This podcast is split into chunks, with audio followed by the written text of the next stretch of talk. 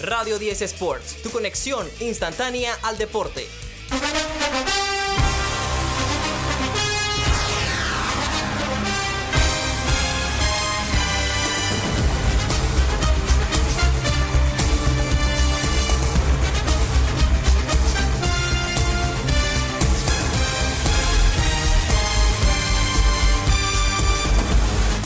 Radio 10 Sports. Tenemos los takeaways de la Week 9 de la NFL. Tenemos los overreactions, los waivers. Tenemos también los standings, los takeaways y el Honor Roll Class. Papá, así que prepárense para esto. Empecemos con las overreactions. Te tengo la primera, Ángel. Tú respóndeme. CJ Stroud. CJ Stroud se solidifica como un candidato al MVP para esta temporada y las próximas temporadas en la historia de la NFL que vengan, ¿no? Sí, esto es ese tipo o qué? Ok, eh, definitivamente para temporadas por venir, sí. Claro que le doy la confianza plena y, y no me pareciera para nada una locura. Para MVP de esta season, yo creo que con todos los grandes números que tiene, igual no quiero apresurarme, porque sé que hay muchos que tienen o igual o mejores números que él todavía, y que, sabes, ¿no? Mitad de temporada, de repente, ¿sabes qué? Mejor no. Pero está ahí, está ahí, en un top 5 de repente yo creo que hay bastantes opciones. Que suelta tú una, pues. Yo te tengo una. Es sobre los Baltimore Ravens. ¿Opinas tú que este es un equipo capaz de finalizar número uno en la conferencia americana? First seed. ¿Overreaction o no? Para mí esto es un overreaction. eh, aunque hay que decir, ¿no? El gran inicio que ha tenido Baltimore esta temporada.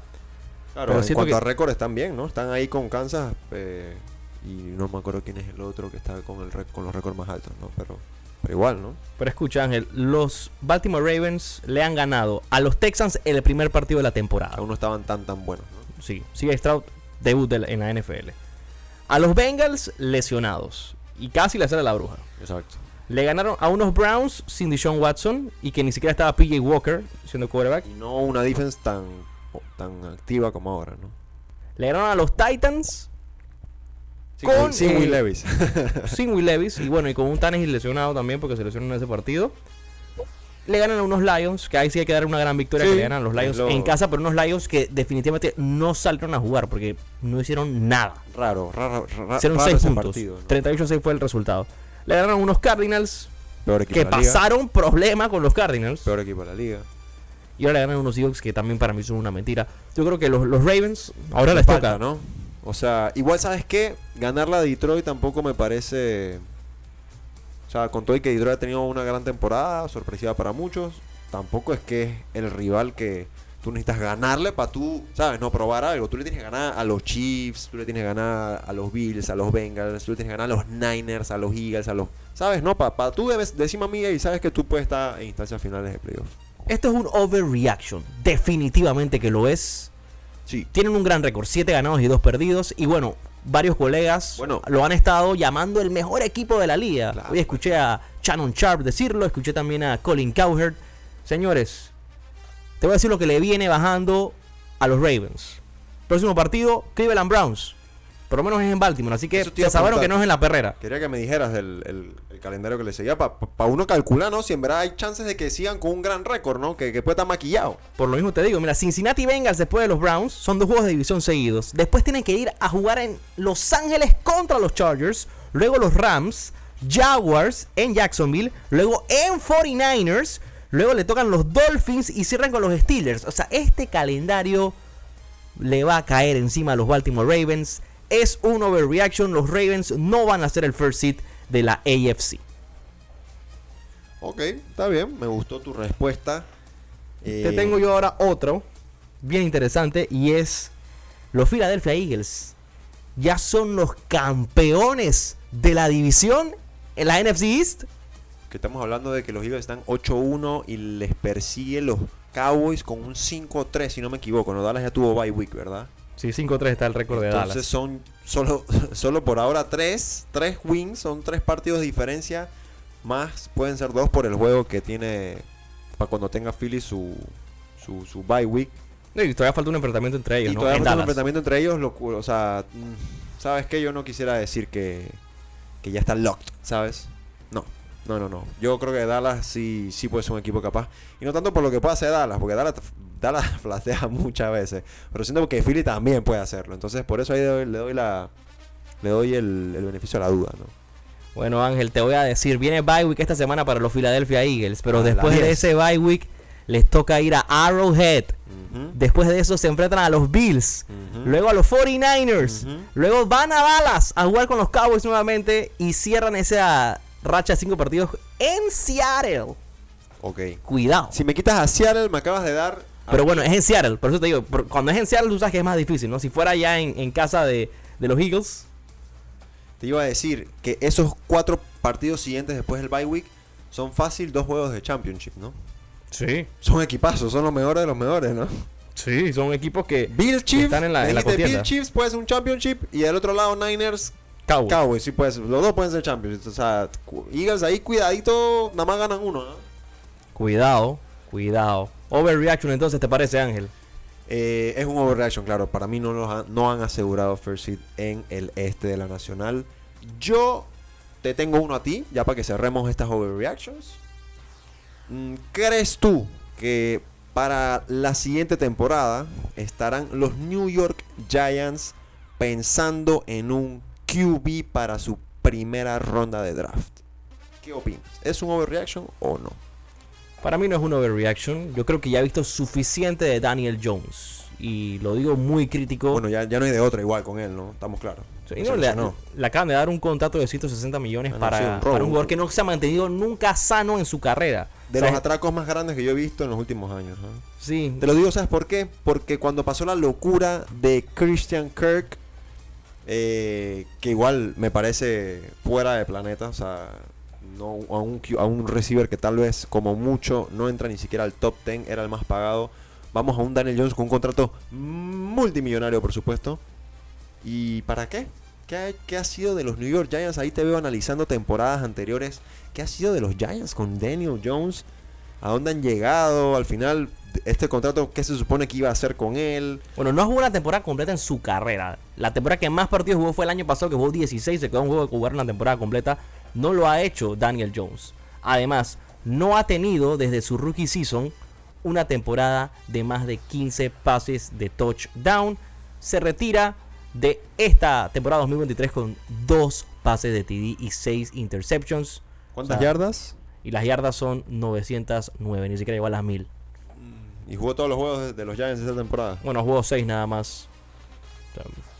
Yo creo que, que Ah, claro, pues Tyrod Taylor jugó otro, sí. sí, Tyler Taylor la estaba jugando, pero bueno, que de verdad que a ver qué hacen los Giants. Sí hay que buscar quarterback. Y este draft class que viene es un draft class muy interesante, así que no me sorprendería ver a los Giants agarrando quarterback en primera ronda, dependiendo su pick, ¿no? Eh, y que no cometan. Que- este error que- de Daniel Jones, que que- Daniel Jones lo agarraron. Pero que por ahora va low, ¿no? O sea, va para un draft ahorita. ¿Cómo estarían los Giants? Un- Tercero, cuarto pick, ¿no? eh, Top 3, ¿no? Probablemente, ¿no? Sí, por eso te digo. O sea, no- obviamente no sé. que Vamos a pensar que. Y recorda- y que recordar lo que Williams va a hizo, ser- lo que hizo eh, los Giants picando a Daniel Jones, que lo picaron en el pick 6 del draft. Un jugador que no, iba, no se iba a ir cuidado ni en primera ronda. Entonces, son unas cosas que, que ahí te das cuenta eh, que los Giants han estado por el mal camino los últimos años. Vamos a cerrar entonces ahora, ¿no? Yéndonos al momento de los waivers. Estamos en día martes. La gente está desesperada con sus ligas. Hay unos que están, ¿no? Tranquilos. Ángel, mucha gente me ha estado preguntando. Estoy ahorita mismo en una situación complicada. 3, 6 en mi liga de fantasy. ¿Qué, qué consejo me das? ¿Qué consejo tú le darías a esa gente que está 3, 6 en sus ligas de fantasy? Bueno, esa gente que, que la anda pasando mal, yo les tengo por ahí cosas para picar para el waiver. Oye, quería que antes de que pasáramos a esto, Calixto, oye, no dimos la noticia de alguien, un QB que acaba de llegar, ¿no? Que era Free ¿no? Sí, hay que mencionarla, ¿no? Los Rams contratan al señor Carson Wentz, papá. un coreback que le van a volver a dar oportunidad.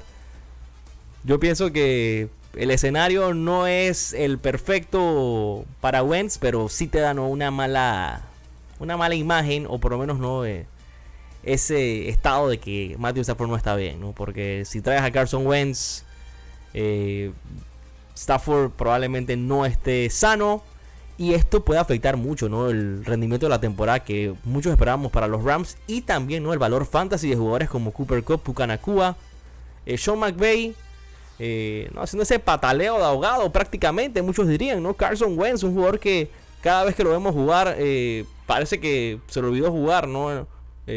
la posición de coreback. O sea, no, no sé si esto vaya a funcionar para los Rams, pero no queda otra alternativa, ¿no? Creo que de lo mejorcito que quedaba disponible. También está Matt Ryan. Pero parece que Sean McVay se la va a jugar con Carson Wentz. Imagino que es un contrato un poquito más eh, fácil de conseguir. ¿Tienes los waivers ya o no? Sí, los tengo. Quiero, hay que recordar, por supuesto, aquellos equipos que están en bye week y que, por cierto, me parece que en cuanto a la posición de QB es donde más las personas van a ver un desnivel, ¿no? ¿Sabes? De lo que te promedian estos QBs, como lo son Patrick Mahomes, Jalen Hurts el ya mencionado, bueno, Matthew Stafford, que veremos qué pasa. Y tú, Atago Bailoa, Miami, Kansas, Philly y Los Ángeles Rams en bye week. Oye, dicen por ahí que entonces si pueden, vayan chequeando lo que viene siendo ese waiver. Kyler Murray, acuérdense que está regresando. Está hasta en el 80% de varios de aquellas ligas en fantasy. Eh, yo, yo darles me la juego con él, solamente es una semana. Sabemos que esto es waiver. Por lo Dice que va a jugar el domingo. Por lo menos con QB, saben que nada más es para una semana que se usa esto, a menos que se lesione. El otro que dicen por ahí es Russell Wilson. Así que cuidado. Dicen que Russell Wilson ya está agarrando más confianza. Let Ross cook. Y, y también piensen en Baker Mayfield. Que va a tener un buen juego. Va, va a tener un buen calendario. A ver. Mmm, no sé si te suena este jugador, ya me imagino que lo escuchaste. El señor Keaton Mitchell, ¿no? Se llama así, me parece. Sí, el de los Ravens, ¿no? Exacto. Eh, tener en consideración, no sé por qué yo tengo a Gus y Gus Edwards dio un juegazo igual. Wide receiver Isaiah McKenzie allá está ahora el que era antes de los Bills, están los Colts, imagínate. Y les iba a decir también si quieren pensar en y de repente en algo más, más en ligas ya de 12-14, un Zach Charbonnet les vendría bien. Y bueno, y acuérdense que Fournette está en los, en los Bills, así que esos, esos son jugadores sueltos, ¿sabes, no? Están disponibles, así que claro. traten de agarrarlos, ¿no? Vámonos entonces a analizar los standings. Voy con la AFC. Los Miami Dolphins son los líderes de división, 6 ganados y 3 perdidos su récord. Buffalo Bills, 5 ganados, 4 perdidos. New York Jets 4 y 4 y los New England Patriots en el sótano 2 ganados y 7 perdidos compitiendo por ese top 5 pick en el draft. Horrible lo de los Pats. Baltimore Ravens 7-2 es su récord, lideran la AFC North. Pittsburgh Steelers 5 y 3, Cleveland Browns 5 y 3 y los Bengals 5 y 3, la mejor división en toda la National Football League. Jacksonville Jaguars 6 y 2, lidera el sur. Texans 4 y 4, Colts 4 y 5 y Titans 3 y 5. AFC West, el Wild West, Kansas City 7 y 2, Chargers 4 y 4, Las Vegas Raiders 4 y 5 y los Denver Broncos 3 y 5. Bueno, entonces a la nacional, eh, donde en el este los Philadelphia Eagles ya antes mencionados, 8-1 con el mejor récord de toda la liga, lideran esta división. Dallas Cowboys persiguiendo 5-3. Washington Commanders 4-5 y los New York Giants, que hablamos de ellos, ¿no? 2-7, ya chequeé, Calixto están quintos, ahorita mismo tendrán el quinto pick eh, para lo que será el draft, los Giants. En el norte, Detroit, Lions 6-2 lideran, mientras que ya está Minnesota con, con récord arriba de .500, 5-4, 3-5 los Packers con todo que ganaron. Vamos a ver si se reponen, 2-7 los Chicago Bears. Pasamos al sur, New Orleans Saints con 5-4 y aquí el resto están por debajo de 500, 4-5 los Falcons, 3-5 los Bucks, ¿qué ha pasado con Tampa? Y los Panthers con 1-7, ¿no? que es el segundo peor récord de toda la liga. En el West, para, hacer, para terminar ya, Niners 5-3, al igual que los Seahawks. Eh. Cuidadito aquí, Niners ya no pueden seguir tropezando porque, como hemos dicho, ¿no? los Seahawks pueden ser una farsa, pero tienen un récord cómodo. ¿no? Cuidado, Rams 3-6 y entonces los Cardinals 1-8 con el peor récord de la liga. Em, oye, dicen por ahí que iba ya teníamos playoff picture, ¿no? Sí, tenemos un playoff picture. Mid creo- season, ¿no? Creo que lo, lo vamos a analizar para la, para la próxima. Lo vamos a dejar para el siguiente. para el siguiente episodio, lo que llegamos allá después de Week 10. Vamos a los stat leaders en passengers. Tua Tagovailoa es el que lidera 2.609 yardas. Sam Howell 2.471 está en el top 3. Terminando entonces con Patrick Mahomes 2.442.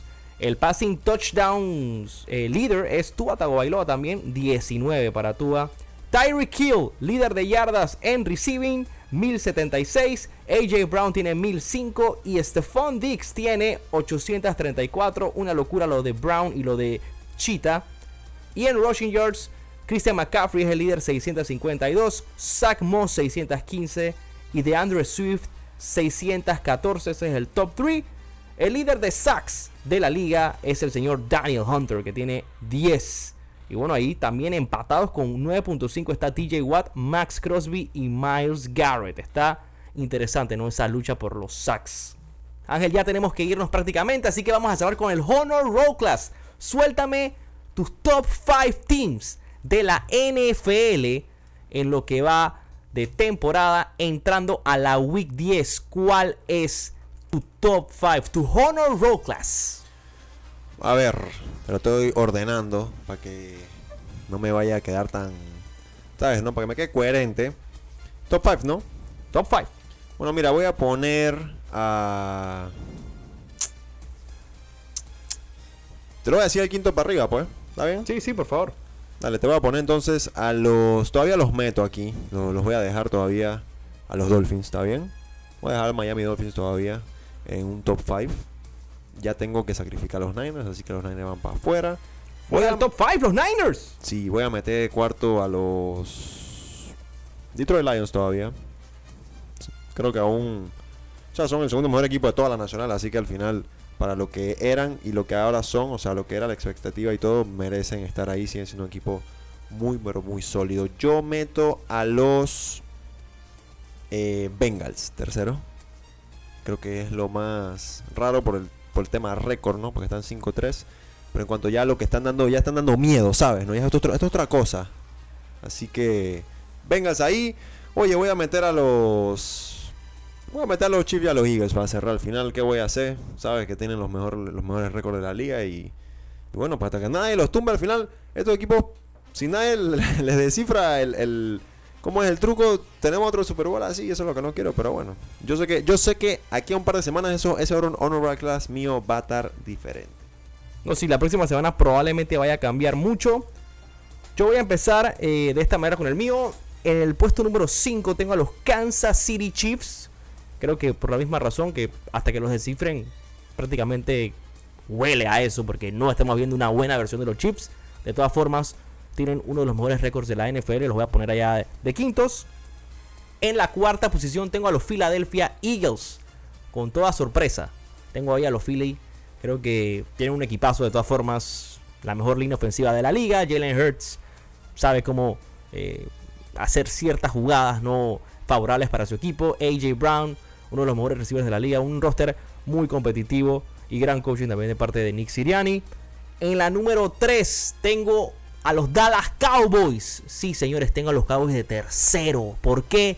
Porque demostraron que son mejor que Filadelfia este domingo. Hicieron más de 100 yardas por encima. Outgame total el equipo de Dallas sobre eh, Filadelfia en un partido donde tuvieron no malas decisiones y creo que eso es lo que le cuesta, ¿no? El mal coaching de Mike McCarthy le está eh, cortando la cabeza prácticamente a Dallas. En la segunda posición tengo a los San Francisco 49ers. Dígame un mejor roster en toda la NFL que el de San Francisco. Sí, sí. No lo hay. Estoy claro, estoy claro. Y en la número uno, por momentum, y ya creo que lo han demostrado en dos semanas consecutivas, no hay mejor equipo, si está sano, que los Cincinnati Bengals. Los Bengals son mi número uno en el Honor Roll Class. De esta manera cerramos entonces, ¿no? Y los takeaways de la NFL, Week 9, Ángel. Sí, así que. Buen programa, ¿no? Buen programa. Recuerda seguirnos en Instagram, arroba R10 Sports para Instagram, canal de YouTube también R10 Sports. Acuérdense de suscribirse, campanita de notificaciones y por supuesto compartirlo. Y también en Spotify estamos como audio, ¿no? R10 Sports también. Sí, ya lo saben, tenemos también mucho contenido adicional para ustedes, así que disfrútenlo. Me despido, Calixto Zúñiga Bordanea. Ángel Ibáñez. Esto es Radio 10 Sports, tu conexión instantánea al deporte por los 88.1 FM de Radio 10 para toda la ciudad de Panamá en sus 50 años. La emisora de todos los tiempos. Éxitos y bendiciones. Y nos escuchamos nuevamente mañana.